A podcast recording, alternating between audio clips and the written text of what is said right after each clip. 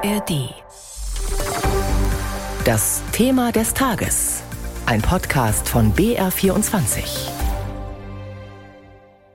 Nichts ist mehr, wie es war im Südosten der Türkei und im Norden Syriens. Rund zweieinhalb Monate ist das schwere Erdbeben dort inzwischen her. Mehr als 50.000 Menschen sind dabei ums Leben gekommen. Überlebende sind traumatisiert. Es gibt viele Verletzte und die Verzweiflung ist groß. Die meisten Menschen haben ja wirklich alles verloren. Wir hören gleich einen Verantwortlichen von Ärzte ohne Grenzen in der Türkei.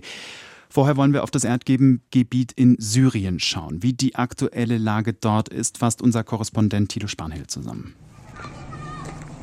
Zelte stehen vor dem behelfsmäßigen Krankenhaus nahe Idlib. Weil in der ehemaligen Schule nicht genug Platz ist, dienen die Zelte als Isolationsstationen für die Kranken. Noch immer sind die Folgen des Bebens hier im Nordwesten Syriens deutlich spürbar, so der Arzt Hussein al-Sawadi.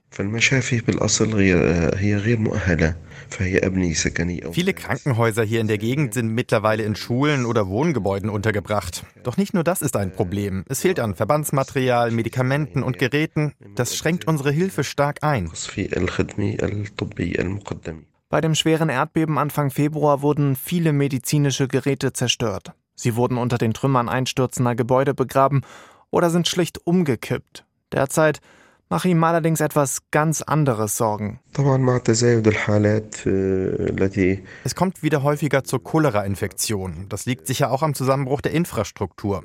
Die Versorgung mit Trinkwasser und die fehlende Kanalisation sind ein großes Problem, vor allem für die vielen Menschen, die jetzt in Zelten leben. Die Seuchengefahr im Nordwesten Syriens wächst. Mehr als fünf Millionen sind nach Angaben der Vereinten Nationen in Syrien durch das Erdbeben obdachlos geworden. Viele mussten in Zeltstädte ziehen. Dabei waren schon vorher Hunderttausende in riesigen Lagern nahe der türkisch-syrischen Grenze untergebracht. Ende März haben dann noch starke Unwetter rund 3000 Zelte in den Lagern der Region zerstört berichten UN-Hilfsorganisationen.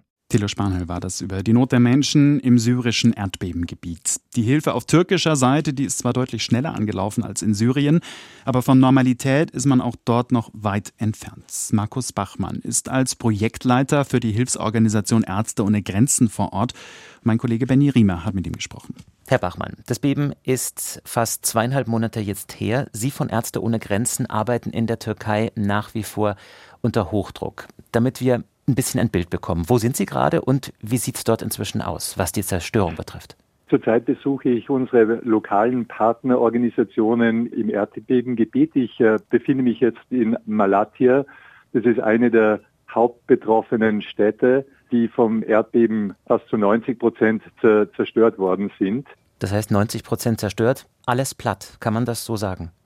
In Malatya sieht es so aus, dass ein, äh, circa ein Viertel der Häuser kollabiert sind und ein großer Teil der Häuser, die noch stehen, sind strukturell so beschädigt, dass sie jederzeit spontan zusammenfallen können, einstürzen können. Das passiert auch jeden Tag. Geht es für Sie bei Ihrer Arbeit jetzt eigentlich noch akut um Leben retten oder sind die Aufgaben anders geworden? Im Laufe der zwei Monate haben sich die Aufgaben verschoben. Die Akutphase, in der Leben gerettet werden können, die ist nun abgeschlossen. Der Schwerpunkt der Arbeit unserer Partnerorganisationen liegt jetzt in der psychologischen Betreuung äh, der betroffenen Familien, der betroffenen Menschen. Wir verteilen über unsere Partner weiterhin Hilfsgüter, äh, vor allem Hygienematerialien sind jetzt der Schwerpunkt unserer Hilfsleistungen und ein dritter Schwerpunkt ist die Bereitstellung von sauberem Trinkwasser, Sanitäreinrichtungen und generell eine Verbesserung der Hygienesituation. Sie haben die traumatisierten Menschen ja gerade angesprochen. Diese Bilder, die können wir uns ja hier nur schwer vorstellen, wie es ist, wenn so viele Leichen aus Trümmern geborgen werden, wenn auch Freunde, Nachbarn oder Familienangehörige drunter sind. Wie helfen Sie diesen traumatisierten Menschen genau? In Malatya ist es tatsächlich so, dass es keinen Menschen gibt, der nicht im unmittelbar nahen Umfeld Menschen verloren hat. In der ersten Phase war es wichtig, psychologische erste Hilfe zu leisten, Menschen zu stabilisieren. Jetzt zwei Monate später verschiebt sich unsere Arbeit hin zu psychologischen Gruppen und Einzelsitzungen, um die Menschen bei der Aufarbeitung, bei der Überwindung der Traumata zu unterstützen. Die Menschen haben ja nicht nur ihre Wohnstätten und Arbeitsstätten, ihre Betriebe verloren, ihre Lebensgrundlage verloren, sondern auch die Tagesstruktur. Wie sieht es denn mit der psychischen Belastung für Ihre Kolleginnen und Kollegen aus? Gibt es Hilfe für die Helfenden? Das ist tatsächlich sogar ein Schwerpunkt der Arbeit unserer lokalen Partner hier. Zwei Monate, mehr als zwei Monate nach dem Erdbeben gibt es eine auch unglaubliche Erschöpfung von den Helfenden. Wir sehen hier, ich sehe hier ein Maß an Erschöpfung von den Helfern, das ich selten in einem Krisengebiet gesehen habe. Gibt es eigentlich noch Nachbeben oder ist das inzwischen wenigstens vorbei?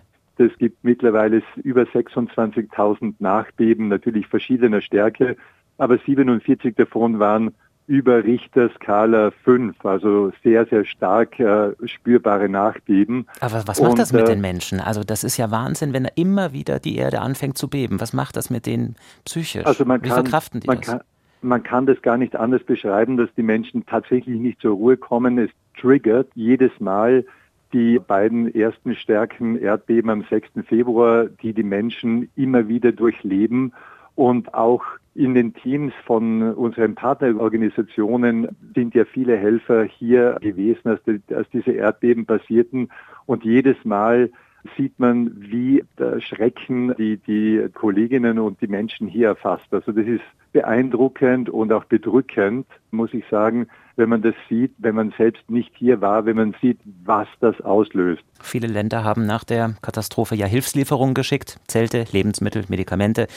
Sind die Menschen inzwischen gut versorgt oder braucht es mehr Hilfe aus dem Ausland? Das Erdbebengebiet und die Zahl der betroffenen Menschen ist riesengroß. Äh, man muss sich vorstellen, allein 2,9 Millionen Menschen leben jetzt in Zelten im Erdbebengebiet. Das sind eineinhalb Mal so viele Menschen wie in München leben. Die sind zwar jetzt basisversorgt, also sie haben ein Obdach und sind jetzt der Witterung nicht mehr ungeschützt ausgesetzt.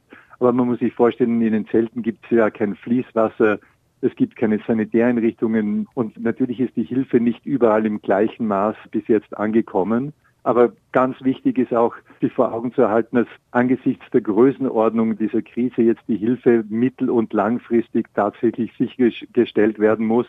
Und da ist noch ein sehr, sehr langer Atem notwendig, um die Menschen hier in ihren Grundbedürfnissen versorgen zu können. Sagt Markus Bachmann von Ärzte ohne Grenzen in unserem BR24-Thema des Tages, zwei Monate nach den furchtbaren Erdbeben in Syrien und der Türkei.